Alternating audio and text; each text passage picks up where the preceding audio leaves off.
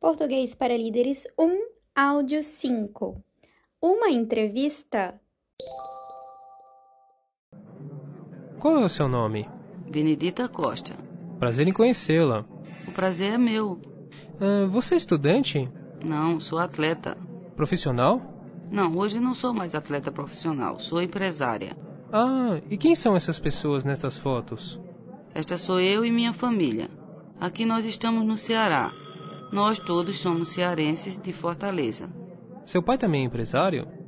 Não, meu pai é professor universitário e minha mãe é dona de casa.